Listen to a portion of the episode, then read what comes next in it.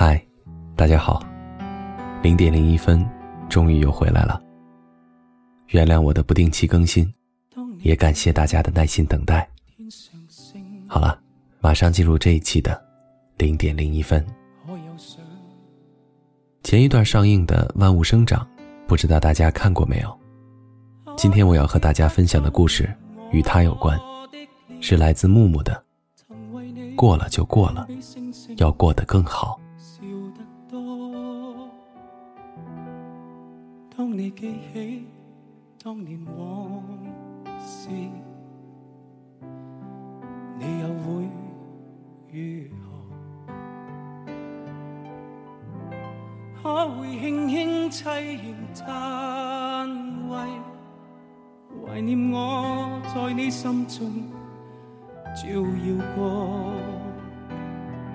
我像那银河星。让你默默爱过，更让那悠悠光辉为你解痛楚。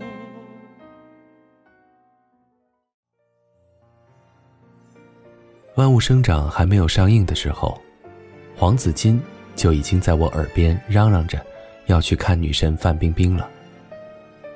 我和黄子金在同一个屋檐下住了六年，从来没有听他说过他的女神是范冰冰。我对他表现出了我的不屑，他却熟视无睹。首映那天，黄子金不顾我的意愿，把我拉到了电影院。我不喜欢冯唐的小说，自然对改编成的电影也不感兴趣。我认识他这么多年，他来电影院的次数。五个手指头都能数过来。我不知道黄子金哪根神经错乱，对《万物生长》这部电影这么大的热情。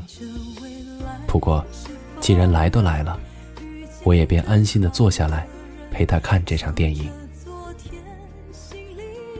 电影结束后，黄子金脸上有哭过的痕迹。我在心里默默的把画面回忆了一下。到底是哪个撕心裂肺的画面，让黄子金泪点变得这么低？是范冰冰哭着说：“我要用尽我的风情万种，让今后他不和我在一起的日子里，片刻都不得安宁。”还是韩庚醒后找不见范冰冰的那种孤独绝望？黄子金在回去的路上一直都很沉默，一句话都不说。我也便没多嘴问。我跟在他的身后，看着他沉默，单薄的身影，有些想抱住他的冲动。正当我在想要不要怜香惜玉的时候，他却恢复了本性，像汉子一样拉着我去超市买了很多啤酒，说：“今晚要一醉方休。”我脑补了很多关于他今晚为什么要哭的原因。例如，她男朋友也是学医的，她男朋友和秋水一样，爱上了另外一个风情万种的柳青，不要她了。等她心情好些了的时候，我问她，看《万物生长》这部毫无泪点的片子，为什么要哭呢？她意味深长地看了我一眼，然后在路边拿起啤酒便喝了起来。以我对她的了解。他一定会抓住这个适合讲故事的氛围，给我讲一个很长很长的故事。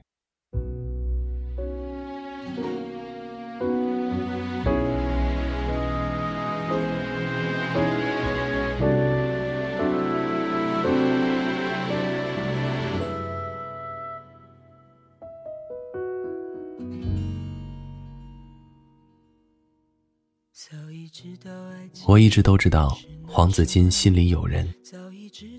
黄子金的前男友是学医的，他说，他忘记了两个人分手的原因。没有风情万种的柳青，没有身患绝症的小满。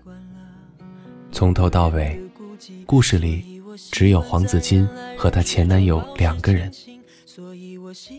他看这部电影，只是因为是医学院里发生的故事，只是因为他高三整个回忆都和医学院有关。他们两个人在一起的时候，黄子金高三，前男友大五。黄子金一米五八，前男友一米八五。身边的人都说，他们跨越了身高的距离、学历的距离、年龄的距离，让他们又开始相信爱情了。爱情这个玩意儿，真是个奇妙的东西，能让黄子金那么强势的一个姑娘。变成小绵羊。在黄子金的描述里，前男友是一个长得高、对她好、还特别温柔的男人，不会对她发脾气。两个人吵架的时候，永远都是他在妥协。说到这儿的时候，黄子金的表情有些得意，随后脸又塌了下来。他说。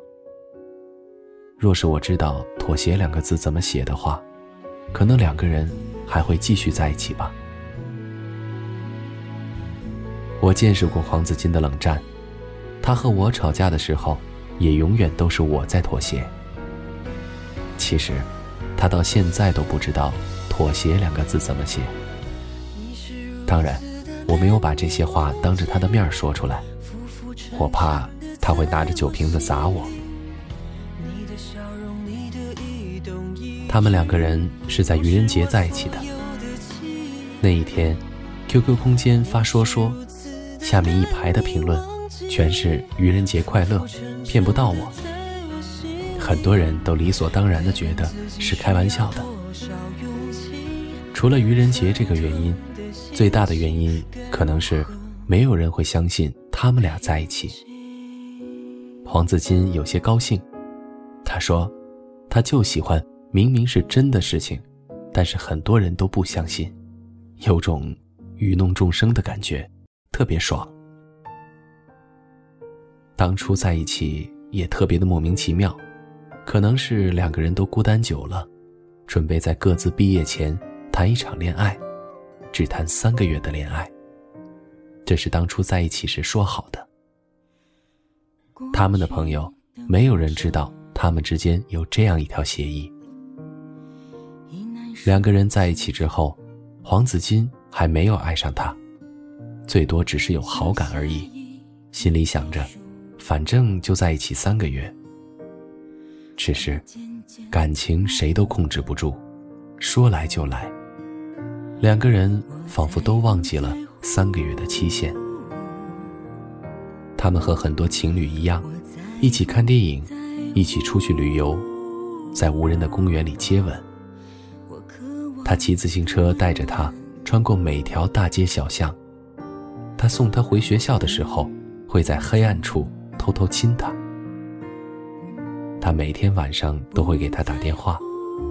他们和很多情侣一样，腻腻歪歪，又和很多情侣不一样。黄子金有胃疼的毛病，和他在一起的时候，仿佛身体变得很弱，三天两头的胃疼。三天两头的就需要他来学校看他。他说，他记得最清楚的一件事是，半夜两点十分胃疼醒了，打开手机就看见他在 QQ 上面留言：“我梦见你胃疼了，然后我就醒了。”起来把 QQ 空间、贴吧全部看了一遍，还好，你没发消息，没消息就是最好的消息。留言的时间是两点十四分，本来胃疼的要哭，看到他留言的消息，眼泪哗哗的就下来了。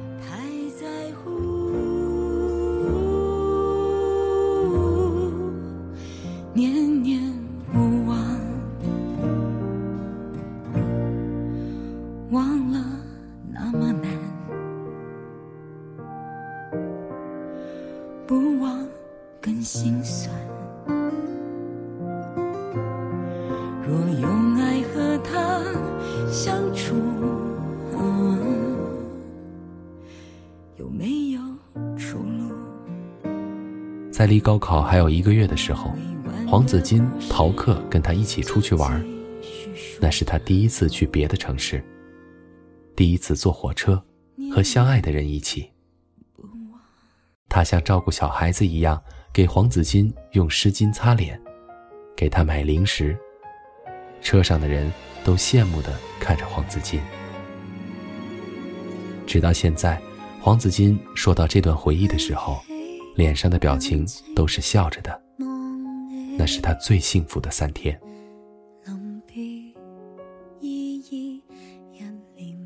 回去的时候，被他妈妈发现逃课，电话一遍又一遍的响起。黄子金说，他永远也忘不了那天，他不敢接电话，只能一遍又一遍的挂掉电话。下了火车，给他妈妈回电话，编了一堆理由来骗他妈妈。终于。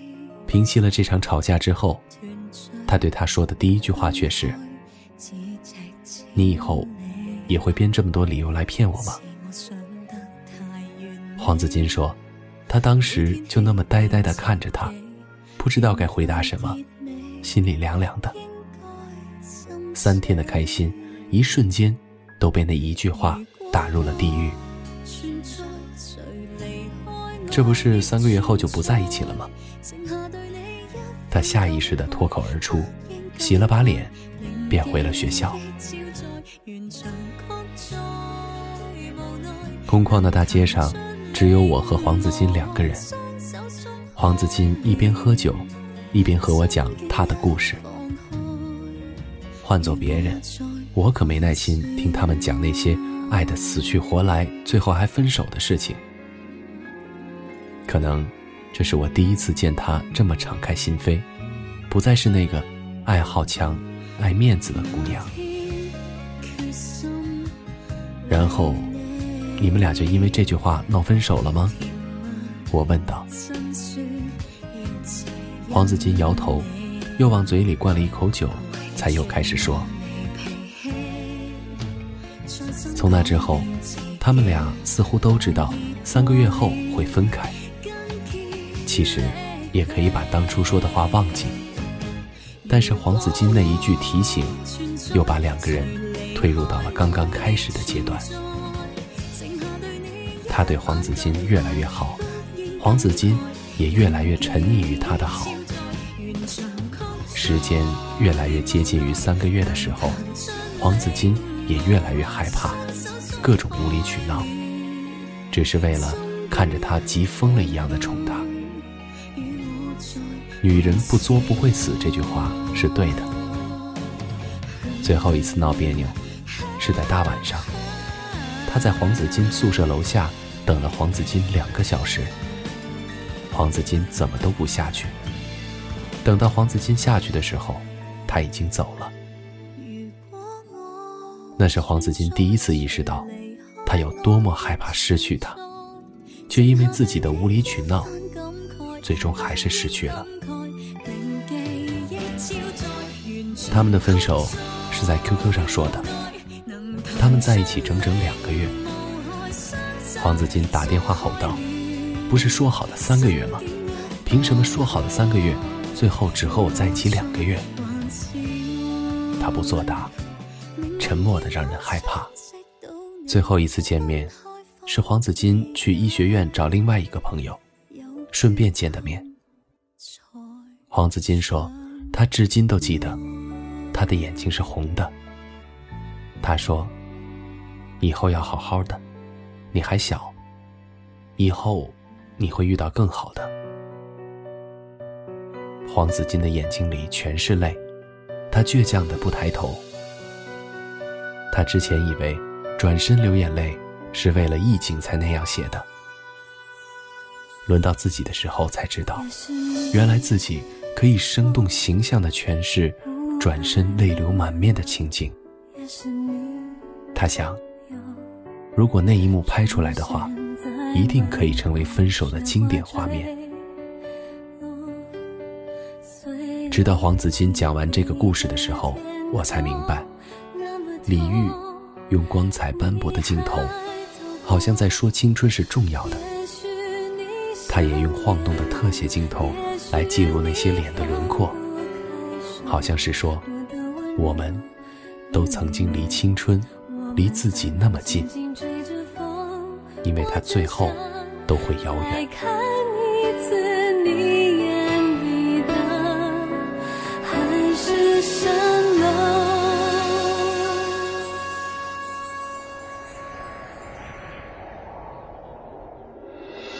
至今和他已经四年没有联系过，他却依旧保持着那些因为他而养成的小习惯，喜欢坐火车，尤其是夜车，因为他第一次坐火车是和他一起坐的夜车，可是身边再也没有他。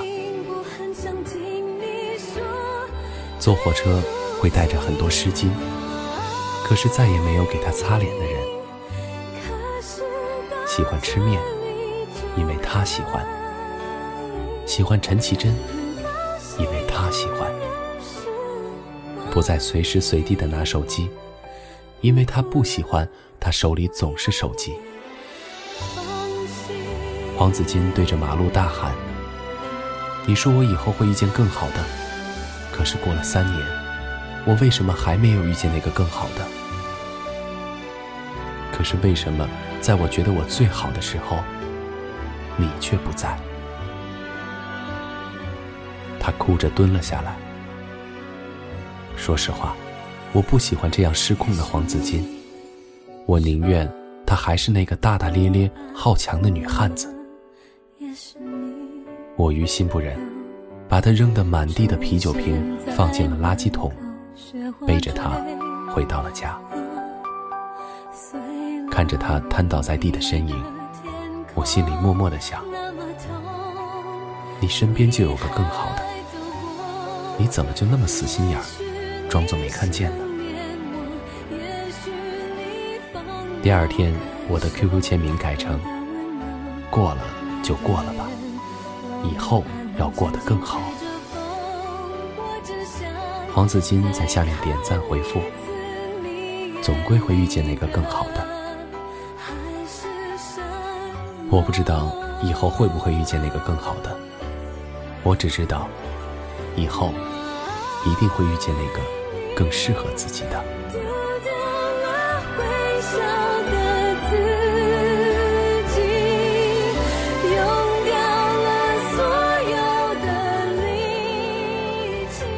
故事到这里就结束了。